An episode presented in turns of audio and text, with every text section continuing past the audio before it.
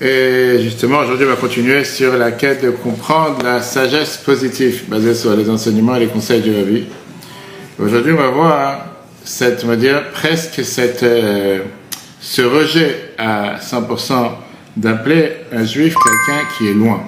Il y a ce qu'on appelle un mouvement, un mouvement qui s'appelle Kiruv Rechokim, de rapprocher les gens lointains. On va voir comment chez le Rabbi, ça n'existait pas d'appeler un juif quelqu'un de loin, quelqu'un qui vient de loin. Parce que lui considérait que chaque juif est considéré proche. Il n'existe pas un juif lointain. N'importe quel juif, il est proche. Alors regardons ensemble. Euh, on a vu la dernière fois, dans le dernier cours, on peut voir sur automa.fr comme quoi n'importe quel être humain, il est basé et il est considéré par rapport, par rapport à son âme, qui est tout le temps attachée à Dieu. Maintenant, on est obligé d'abord de retourner dans ce qui se passait en Europe, au, euh, la moitié du XVIIe siècle. La vie juive, c'était une vie qui était très, très euh, en danger. D'abord, il y a eu pas mal d'attaques, c'est-à-dire d'extrémistes, qui ont éradiqué beaucoup, beaucoup de communautés. Le peuple juif n'a pas réussi à se remettre de tout ce qui était les massacres de Khmelnytsky, dans lesquels ont été tués, dans lesquels ont été tués des dizaines de milliers de juifs sur toute l'Ukraine, avec les attaques de Khmelnytsky. Après, il y a eu malheureusement ceux qui ont poursuivi le faux Mashiach, appelé Shabtaïdi, qui à la fin, il s'est converti à l'islam. Et donc, c'était après, bien sûr, un coup dur pour le moral de tous les peuples juifs de l'Europe jusqu'à l'Afrique du Nord et jusqu'au Moyen-Orient. Même du point de vue, on va dire, culturel et du point de vue social, le peuple juif était presque en décomposition. Il y avait un énorme décalage entre l'élite, voilà de ce qu'on vient de parler, et entre euh, les gens lambda, les gens simples. Et à part ça, tu avais euh, la majorité des juifs qui se sentaient comme s'il n'y a pas d'espoir, voire aucune valeur spirituelle apprendre la Torah et le lien avec Dieu, c'était, on va dire, ça faisait partie d'une minorité du peuple juif. Si c'est pas suffisant, au même moment, tu as eu ce qu'on appelle le mouvement de la Scala, qui a existé, qui était justement commencé à pénétrer parmi tous les jeunes étudiants à travers toute l'Europe, qu'ils ont abandonné la communauté, la religion, et sont partis voir, on va dire, cette magie, qui est une fausse magie de soi-disant liberté. Automatiquement, du point de vue matériel, spirituel, voire financière, les Juifs d'Europe, ils étaient presque sur le point de ne pas pouvoir se relever, on ne voyait pas l'espoir. Et c'est sur cette période-là, dans l'histoire, la deuxième moitié du XVIIIe siècle, que, que le fameux Baal a commencé à exister, le fondateur le mouvement chassidique, qui était comme un docteur qui vient, ça, qui vient agir dans un endroit où il y a un grand attentat avec beaucoup de blessés. Le Baal il s'est tourné essentiellement pour aller voir tous les gens qui étaient rabaissés, tous les gens qui étaient blessés. Face à la souffrance, face à la peine, il a répandu la joie. Face à l'oppression, il a répandu tout ce qui était la liberté spirituelle. Et à travers tous ces juifs simples, il est parti répandre la lumière divine, la sagesse divine. Le Baal Shem s'est cherché à réveiller cette neshama. Et c'est pour ça qu'il a propagé tous les secrets de la Torah Tanista, la Torah cachée, qui jusqu'à présent faisait partie seulement de l'élite. Pas tout le monde avait, c'était pas abordable pour tous. Avec des chansons, avec des histoires, avec une émouna pure, simple émouna. Et où il allait, il essayait de transformer justement cette passion et cette, lumière divine qui est à l'intérieur de chacun, qu'elle se réveille et qu'elle jaillisse pour tous. On avance à 200 ans plus tard, 1951, moins de 10 ans après la Shoah, quelques années après que les Juifs de tout le Moyen-Orient ont été renvoyés de leur terre. c'est là que rabbi devient rabbi. Comme à l'époque du Baal Shem pareil, c'était une période où il y avait énormément de destruction, de, bouleversement. Les gens étaient troublés. Et il y avait une énorme dépendance du peuple juif. Les, images de la guerre, de tout ce qui a été la délocalisation du peuple juif, a fait en sorte que les gens étaient totalement bouleversés. Et le peuple était vraiment comme une cendre qui restait de l'Holocauste. À part bouleversements, tous les bouleversements géopolitiques, il y avait aussi l'assimilation qui a pénétré parmi de nombreuses personnes du peuple juif. Les juifs religieux étaient comme très très peu nombreux. Ils préféraient s'enfermer sur eux-mêmes ou dans leur institution. Les autres courants aussi s'enfermaient sur eux-mêmes. Et c'était comme, on va dire, une, scission qui ne voyait pas comment ça allait s'arranger. Mais le rabbi est venu, il a commencé à montrer la responsabilité, pas seulement envers ses proches, mais envers tous les peuples juifs. Sur ses larges épaules, il a pris le rôle de gérer le peuple juif et il a demandé de rendre au peuple juif qui était totalement brisé son union, son amour envers Dieu et Saïmouna. Cette stratégie, c'était pas simple, c'était pas sans défi à relever. Comme a justement résumé le grand rabbin d'Angleterre, le Jonathan Sachs, qui était pendant plus de 20 ans le grand rabbin d'Angleterre, que rabbi cherchait derrière chaque juif avec amour, comme ils ont été euh, poursuivis par haine dans le passé par les nazis. Donc ça, c'était, on va dire, la motivation derrière toute l'action qui était sans précédent du rabbi. Cette vision était justement de dépasser toutes ces limites de ces groupements chassidiques ou la communauté religieuse en général. Le rabbi l'agit dans le monde entier. Il essayait, il a demandé d'ouvrir la maison juive à tous et d'inviter chaque juif sans différence. Et rabbi s'est toujours battu pour montrer comme quoi chacun il a sa place, sans différence de l'endroit où il vient, où il a été éduqué, son intelligence, son étude, son étude de Torah, ou même la manière comment il pratique les mitzvot. Et ça, c'était une approche qui venait dire que le judaïsme représente plus une famille qu'une religion. Appartenir à la famille n'est pas dépendante de ce que font telle ou telle personne de la famille. C'est quelque chose qu'on ne peut pas changer. Ça peut briser des disputes qu'il y a dans la famille. Parfois, tu as des disputes qui peuvent être très très dures, mais ça ne veut pas enlever le lien familial. Chacun il a une place autour de la table. Un juif, c'est un juif, ça fait partie de la famille. Rien ne pourra faire une tâche sur son lien qu'il a avec Dieu.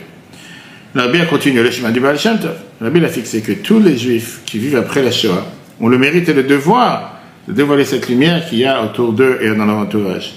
Et Rabbi avait toujours répété comme quoi chacun il a de quoi proposer, chacun il a de quoi mettre la main à la pâte et éclairer le monde. Tu n'as pas besoin d'être un grand rabbin ou un grand rabbi pour faire ce travail. Chacun méritait d'avoir une neshama. Et personne peut refléter, personne peut dire qu'il n'y a que lui qui peut refléter la lumière de Dieu par rapport à tel ou tel neshama.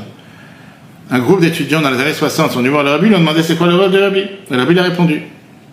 On peut comparer le, travail du Baal Shem Tov à le rapport qu'il y a entre une lampe et la centrale électrique. Le Baal Shem Tov, c'était d'expliquer que chaque juif, sans distinction, il est attaché à la centrale électrique. Et à l'intérieur de chacun d'entre nous, on a ce bouton pour pouvoir allumer la lumière. Si tu cherches le bouton, l'interrupteur, tu vas le trouver. On ne peut pas savoir depuis le départ quel est cet interrupteur. Ça se fait que c'est un seul mot. Mais quand tu dévoiles cet interrupteur qui est chez chaque juif, tu peux découvrir la source profonde qui se cache dans saint schémas dans son âme, et automatiquement ce puits de lumière qui est à l'intérieur de chacun d'entre nous. Comme le Baal Shem à son temps, a répété plusieurs fois que chaque juif à l'intérieur de lui a une échama éternelle, que sa lumière ne dépend pas dans la condition de vie ou dans le choix comment vivre jusqu'à présent. Nous sommes tous les enfants de Dieu, et qu'à part Dieu, personne ne peut vraiment valoriser la valeur d'une neshama. C'était une fois, dans les dollars du dimanche, un dimanche après-midi, on était très chaud, on était 91, une femme âgée était dans la queue en train d'attendre avec patience, et avec elle attendaient des gens de tout bas pour recevoir un du rabbi avec un dollar. Qu'ils allaient donner à Zaka. Quand c'est arrivé son tour, elle ne pouvait pas se retenir, et elle a dit, Rabbi, je suis là depuis une heure, je suis déjà fatigué. Toi, tu es là depuis quelques heures, comment tu te fatigues pas? À ton âge, 90 ans, Rabbi qui a répondu, quand on compte des diamants, on se fatigue jamais. Rabbi toujours cherché à regarder à travers cette enveloppe extérieure. Ne pas, de pénétrer l'enveloppe intérieure, pas seulement l'enveloppe extérieure. La Mishnah nous dit dans Pirkei Avot, chapitre 3, qu'on va dire ce Shabbat, Da lifnei mi'atamet, sage devant qui tu te tiens. L'explication, elle est, il faut savoir qu'il y a un Dieu sur terre.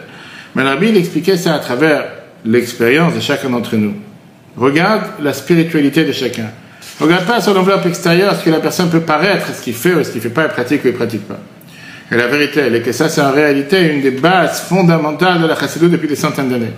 Comme cette fameuse histoire, très connue avec Mon Yenson, qui était un commerçant de diamants du Rabbi Rachab, le cinquième Rabbi de Chabad.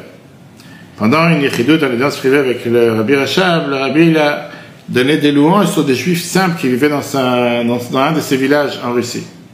Il a dit, Rabbi, je comprends pas, c'est des gens qui n'ont pas l'air d'avoir quelque chose de particulier sur Terre. Qu'est-ce que tu leur donnes tellement de louanges Comme si c'est les gens les plus importants sur Terre? Ça va, c'est des gens qui sont simples.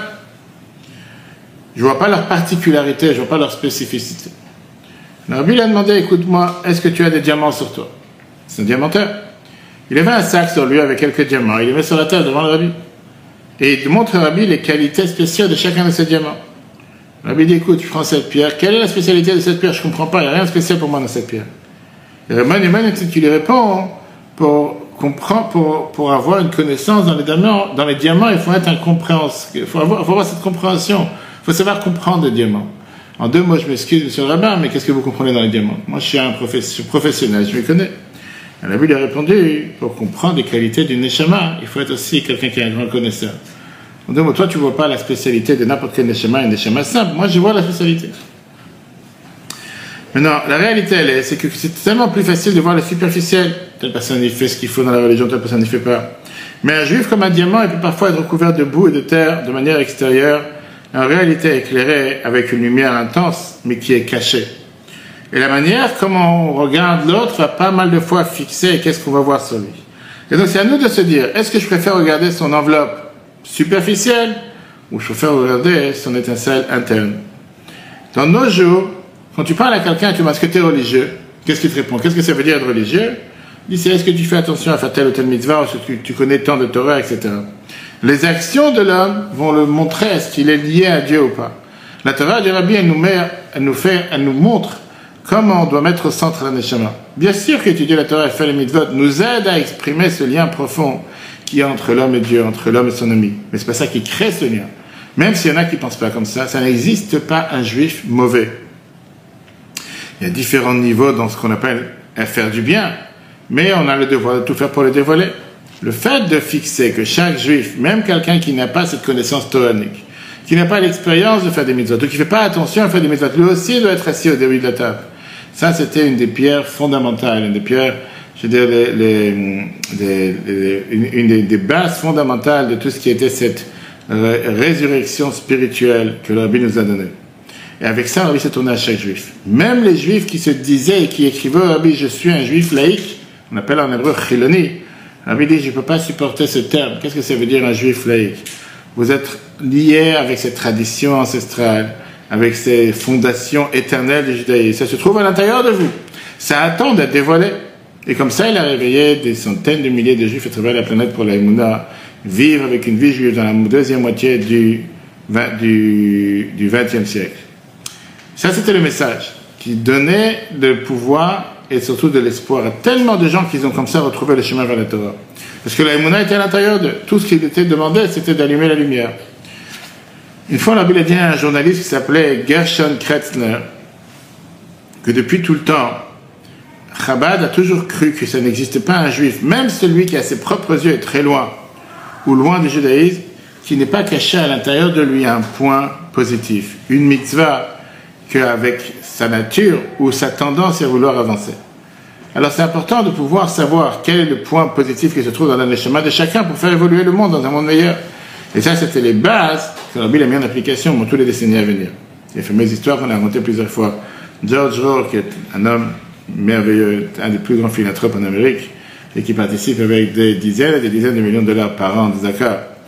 Quand il était une fois dans le passage dans les dollars du dimanche c'était dans les années 90, il raconte comment il est rentré, il a voulu être tellement fier de dire à lui qu'il a organisé dans son bureau à Manhattan un office de Rosh Hashanah pour 200 juifs qui n'ont aucun antécédent juif, qui n'ont aucun background, qui viennent de nulle part. Alors lui, il s'attendait que quand il dit ça dans les dollars du dimanche à en deux mois, des gens qui Hashanah, ils vont travailler. Il a dit qu'au moins qu'ils viennent faire une office, et après, bon, ils vont continuer. Mais il s'attendait à ce que la dise bravo, que la cavote, c'est merveilleux. Nabi le regarde et il lui dit, tu dois expliquer à chacun d'entre eux qu'ils ont tous des antécédents, ils viennent tous d'Abraham, Yitzhak et Yaakov, c'est-à-dire Il n'existe pas un juif qui n'a pas d'antécédent. Avec cette manière de regarder la neshama juif, la Bible a éclairé les yeux de tous ceux qui participent justement à ce qu'on appelle ces mouvements de rapprocher les égarés ou rapprocher les gens lointains. La Bible disait à chaque fois que quelqu'un lui dit je fais telle et telle chose, je rapproche telle et telle personne de loin, lui, ça n'existe pas un juif loin. Un juif n'est pas loin, un juif est proche où il n'est pas encore assez proche.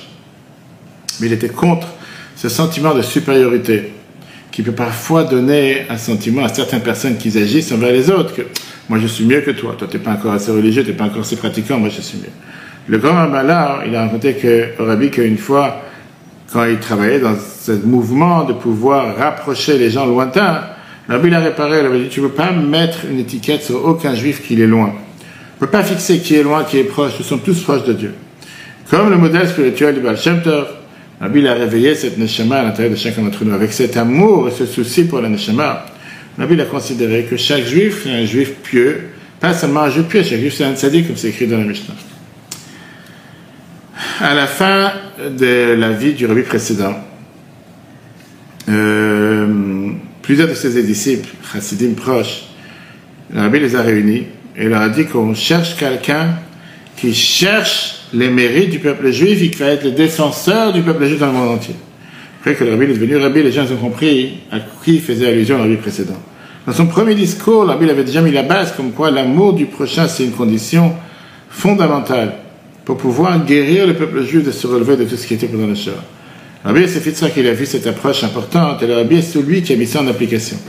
Cette approche, c'était de toujours regarder le point positif au lieu de critiquer, de toujours avoir pitié, de toujours avoir de la peine, de toujours avoir, je veux dire, de la compassion à la place d'éloigner, à la place de repousser. Et avec cette euh, cette foi qui a eu dans l'âme juive, mais dans chaque être humain, la vie s'est dit que notre devoir, c'est de toujours renforcer chaque point positif qu'il y a chez l'autre et lui donner le pouvoir d'agir encore plus. Comme la Mishnah nous dit dans Perkei Avot qu'on a vu la semaine dernière,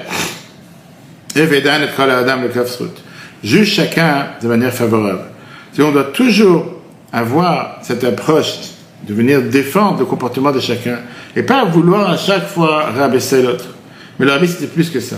C'était de pouvoir apprendre à donner du mérite à chacun. C'était comme de pouvoir découvrir le mérite qui se cache à l'intérieur de chacun d'entre nous. Et on peut dire que ça, c'était le point positif et la manière comme la Bible a voulu éduquer chacun d'entre nous. Le fait d'être têtu, de voir et d'accentuer sur la bonté et le bien qu'il y chez chacun. Il y avait une fois un vice-président d'une université américaine importante qui donnait beaucoup de son temps pour aider les, institutions d'éducation juive à recevoir des fonds du gouvernement. Il a énormément réussi et il était content de voir toute la liste des institutions en Amérique grâce à son aide, grâce à ses efforts. Après quelques temps, il a vu que malheureusement son aide descend. Il ne réussit pas à aider comme avant. Il a commencé à vérifier, voir ce qui se passe. Et il a vu que ces demandes n'arrivaient même pas au bureau gouvernemental. Et il a vu que pourquoi ces demandes n'arrivaient pas? Parce qu'ils étaient systématiquement stoppés par un des responsables juifs, qui trouvait des failles dans chaque demande, et pour ça, il ne les a pas passés au bureau qui devait les faire passer. Un des dollars du dimanche, un des jours de dimanche, quand envie donner des dollars, il est venu, il a dit, Rabbi, la situation, ça le dérange, voilà ce juif. Au lieu de nous aider à pouvoir recevoir des fonds que le gouvernement donne pour cette institution, il fait tout pour les, pour les empêcher. À la fin de sa phrase, il dit comme ça, Rabbi, écoute bien. Dans le passé, quand il y avait quelqu'un qui mettait un embuscade, qui mettait un piège pour empêcher quelque chose qui aurait pu faire du bien avec notre peuple, les tzadikim de la génération se mélangeaient d'en haut pour s'assurer que cet homme-là soit hors état de nuire. En deux mots, le faire disparaître. Je demande au rabbi de faire la même chose pour cette personne. C'est pas normal. Quoi, je me bats, j'essaie de le faire, et comment ça se fait que cette personne est déjà? Le rabbi, il écoute. Le rabbi, il répond comme ça. Ça se peut qu'il y a quelqu'un que d'après ce que tu imagines, ce que tu vois, il lui manque 90% de tout ce qui est de ses mérites et son bon cœur. Mais néanmoins, rappelle-toi que cette personne, elle a encore 10% de quelque chose de bien. Peut-être qu'il fait énormément de mal, de mal. Il fait certainement aussi quelque chose de bien. Donc ça, le rabbi s'est dit, Peut-être, tu vois à l'apparence le mal que la personne y fait. Mais tu ne veux pas dire que cette personne, elle est 100% mal. C'est sûr qu'à l'intérieur de lui, il y a un fondement bien. C'est pour ça que on voit à travers maintes reprises comment la vie refusait de, pas de critiquer, mais de, de, d'envoyer des pics ou d'être dur avec certains juifs. Parce qu'à chaque fois, la vie regardait leur essence profonde et pas regarder sur leur comportement superficiel. Et même si parfois c'était la manière comment ils se comportaient dans la Torah et les mitzvot, à chaque fois, la Bible essayait de protéger publiquement les Juifs qui ont abandonné le chemin de la Torah, le chemin religieux. Une personne a raconté à la Bible qu'il a honte de voir quelqu'un qui vient à la synagogue dans l'endroit loin pour compléter un minyan, pour compléter l'office, mais que le jour, pendant tout l'office, il est en train de lire un journal. C'est quoi cette bêtise Soi-disant, il vient de loin pour compléter le minyan, et quand il est au minyan, au lieu de prier, il fait autre chose. Rabbi dit, c'est dans cette situation typique que je vois le lien profond qu'il y a avec chaque juif. Voilà quelqu'un qui s'est éparpillé dans les lointaines du monde, droit les plus loin. Et il s'est éparpillé, il s'est éloigné pas seulement géographiquement, mais même mentalement et même intellectuellement à tel point qu'il est totalement déconnecté de la prière ou d'une synagogue. néanmoins, cette étincelle divine, comme l'Anmoura dit dans le Tanya, c'est une parcelle divine éternelle. Cette Neshama, elle demande de s'exprimer. Dans ce cas-là, il s'exprime comment? Par ça qu'il donne la permission à d'autres juifs de venir prier avec Minyan.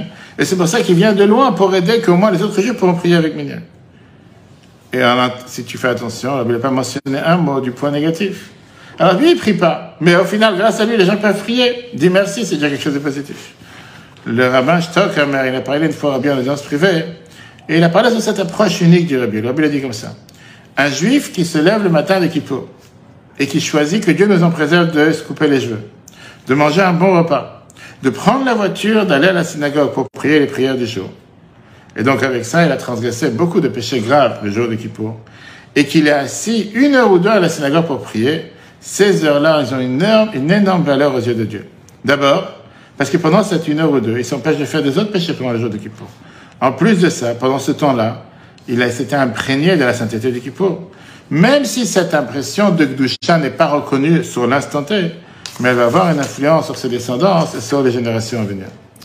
Shimon Jigen, c'était, on va dire, un humoriste polonais-israélien qui était pas seulement humoriste par rapport à d'autres choses, mais il faisait beaucoup d'humour et il était même dans tout ce qui est satirique par rapport à tout ce qui est la religion traditionnelle. La majorité des, mouvements juifs orthodoxes ne le regardaient pas comme un grand sadique, parce qu'il se moquait avec l'humour, etc. Après son décès, le rabbi l'a rappelé dans ses paroles à ses chassidim une phrase qui est écrite dans l'Agmara. L'Agmara raconte dans Tanit 22 qu'il y avait un groupe de blagueurs, un groupe d'humoristes qui ont mérité de rentrer au monde futur parce qu'ils faisaient rire le monde. Le rabbi dit que l'Agmara ne dit pas que ces gens-là, ils sont rentrés au monde futur parce qu'ils ont eu une grande étude de Torah où ils étaient des grands tzadikim, mais parce qu'ils ont réussi à faire réjouir les gens. Dans tous ces cas-là, à chaque fois, il essaie de retrouver le point positif spirituel, même si c'est le point le plus banal. Des juifs qui ont eu peut-être un très très petit rapport avec le judaïsme. Mais il essaie de tout faire pour ne pas critiquer ces gens-là. Bible, c'est tout de s'efforcer de regarder sur les points positifs. Et à chaque fois, en essayant de trouver ce qu'on appelle un limoutzrut, trouver leur mérite. Parfois, c'était le fait que tout ce qu'ils ont subi, ça a fait qu'ils se sont éloignés de la religion même quand c'était des fois des débats politiques ou des débats euh, communautaires très très intenses, à chaque fois, l'arbitre est celui qui se tenait malgré tous les autres dirigeants. L'arbitre préférait les protéger. Alors que c'est des gens qui recevaient beaucoup de feu et beaucoup d'attaques de, de différents groupes religieux. Et il faisait ça en disant que c'est plus important de s'inquiéter pour le bien-être de ce juif que sa renommée populaire. En juin 1976, c'est une période, c'est ce qui s'est passé cette, ces périodes-là, ce mois-là. Il y avait un vol qui est parti de Tel Aviv à Paris et qui a été détourné par les terroristes de l'OLP. Ils l'ont fait atterrir à Antebbe et à Uganda. Pendant les sept prochains jours, la presse du monde entier parle sur les prisonniers, sur les demandes des terroristes, sur les débats, etc. À la fin, les forces de Tsahal, ils ont réussi à, à époustoufler le monde parce qu'ils sont venus avec cette attaque de 90 minutes héroïque dans laquelle ils ont libéré 102 personnes parmi les 106 personnes qui étaient là-bas et neutralisé les terroristes. Après cette semaine de bouleversement international, on a entendu des, on va dire des, des, des, des pas des, des critiques de deux extrêmes. D'un côté des Nations Unies et de l'autre côté des groupes religieux extrémistes. Il y a les diplomates et les, et les grands, on va dire, consulats qui ont dit comment est-ce possible une chose pareille légalement, comment tu as le droit d'agir, etc. Mais les, les, les, attaques des rabbins étaient beaucoup plus dures. Eux, ils se sont dit d'abord, qu'est-ce qui s'est passé?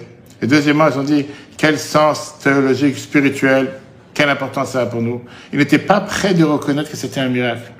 En se disant que puisque c'est des, des, des, soldats non religieux, ils étaient là-bas pour aller sauver des autres juifs, ça n'a rien à voir d'un miracle. C'est pas... L'arabie a plusieurs reprises. Cette période, en 1967 dans les Fabringen du Rabbi, à quatre reprises. Rabbi montrait son approche positive.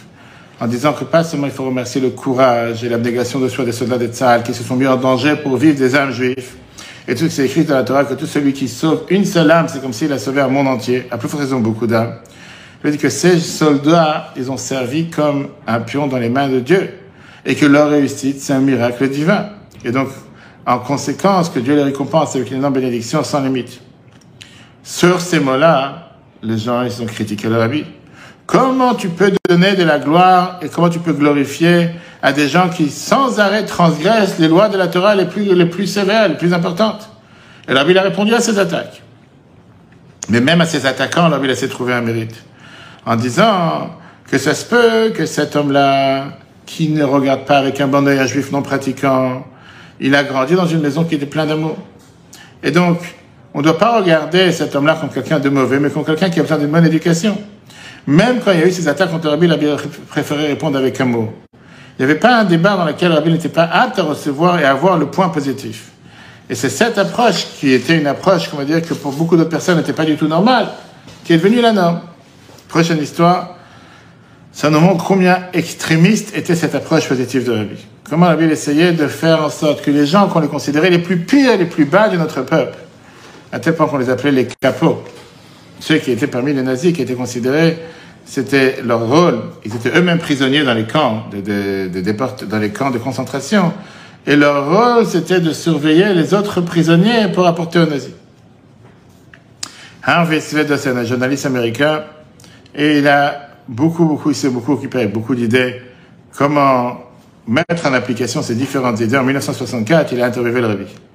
Et il a parlé avec le rabbi des questions éthiques douloureuses de la Shoah, comme le fait qu'il y a eu beaucoup de dirigeants de communautés juives qui écoutaient les Allemands et qui ont même marché la main dans la main avec les Allemands pour des gains personnels. Il dit, j'ai essayé de développer et je voulais comprendre comment on est arrivé à ce qui s'est passé dans la Shoah qui a effacé, qui a éradiqué 6 millions de juifs? Et comment le peuple allemand s'est comporté et surtout la communauté juive? Et c'est quelque chose qui a fait beaucoup, beaucoup de mal dans le monde occidental, surtout depuis que s'est sorti le livre de Hannah Anat sur le jugement de Eichmann. Il dit que dans sa réponse, le n'a pas mentionné aucune phrase déconnectée, que ce soit de manière théologique ou philosophique. Comme un autre rabbin qui avait dit que c'est les fautes qu'ont fauté les personnes qui ont été tuées pendant la Shoah, pour ça ils ont été punis par Dieu. Le rabbi avait totalement une autre approche. Le rabbi a regardé l'approche politique de ce qui s'est passé à l'époque, l'énorme difficulté de faire ce que Dieu demande sous un régime totalitaire. Le, miracle, le, le, le miracle, rabbi dit, que malgré tout ça, il y avait un moyen, il y avait des gens qui s'opposaient. Il y avait une organisation qui a réussi à s'opposer. Et le rabbi dit à ça, je ne m'attendais pas. Que malgré tous ces gens qu'on dit qu'ils étaient totalement déconnectés, ils ont eu cette force de s'opposer. Aux yeux du rabbi, pour le mérite de ces dirigeants qui se sont rebellés contre leur peuple, c'était le fait de dire que le rabbi disait qu'ils n'avaient pas la possibilité d'agir de manière différente et donc, bien sûr qu'il y a eu des gens qui se sont rebellés dans les plus hauts placés. Ça, c'est quelque chose qui était tellement clair face à différentes conditions, qui était tellement abominable. Veut dire, ce qui était étonnant, c'est qu'il y en a qui ont eu la possibilité de se rebeller, d'être contre. Et c'est dans ces forts-là qu'il faut se placer. Et avec ça, Rabbi dit, à chaque fois qu'il avait une question, à la place de regarder sur l'aspect négatif, il regardait sur l'aspect positif. Alors, il a continué à demander au Rabbi, Rabbi lui a demandé, c'est quoi ta conclusion? Est-ce que tu penses que ces employés qui étaient utilisés et qui étaient malheureux, ils auraient dû se rebeller, se, révolter? L'autre, il a répondu non, c'est sûr que non, ils n'avaient pas la possibilité de le faire. Et tout d'un coup, il a compris à quoi l'arbitre voulait l'amener. Alors, dit, tu pouvais pas proposer avec le meilleur bon cœur à, faire une révolution parmi ces employés malheureux qui vivaient dans un pays libre. C'était pas capable de voir une possibilité quelconque pour eux de pouvoir se rebeller. Donc comment tu peux penser que les gens qui vivaient sous les nazis pouvaient se rebeller? Ce même rabbi qui a découvert ce potentiel qui a chez chacun d'entre nous, nous a demandé comment nous on a le devoir de regarder le bien qu'il y a chez chacun et d'avoir cette miséricorde envers les différents défis qui peuvent l'emmener. En d'autres mots, il n'y a pas quelqu'un qui n'a pas de mérite, il n'y a pas quelqu'un qu'on ne peut pas s'identifier avec ses défis, même si ça paraît les plus pires de notre temps. Le cours en replay sur la semaine prochaine on verra Qu'est-ce que ça veut dire La fameuse histoire que la Gemara nous raconte avec Elisha ben qui était celui qui était considéré le plus pire de ceux qui ont fait tous les bêtises sur terre. Et néanmoins, lui aussi, il a réussi à faire tchouba, lui aussi, il a réussi à réparer. Que ce jour se transforme en jour de joie et d'allégresse, et le jour de Tisha en jour de fête, comme la Gemara nous dit au Lipat Tachanoun, avec la venue de Mashiach. Très bonne journée à tous, si Dieu veut, à la semaine prochaine.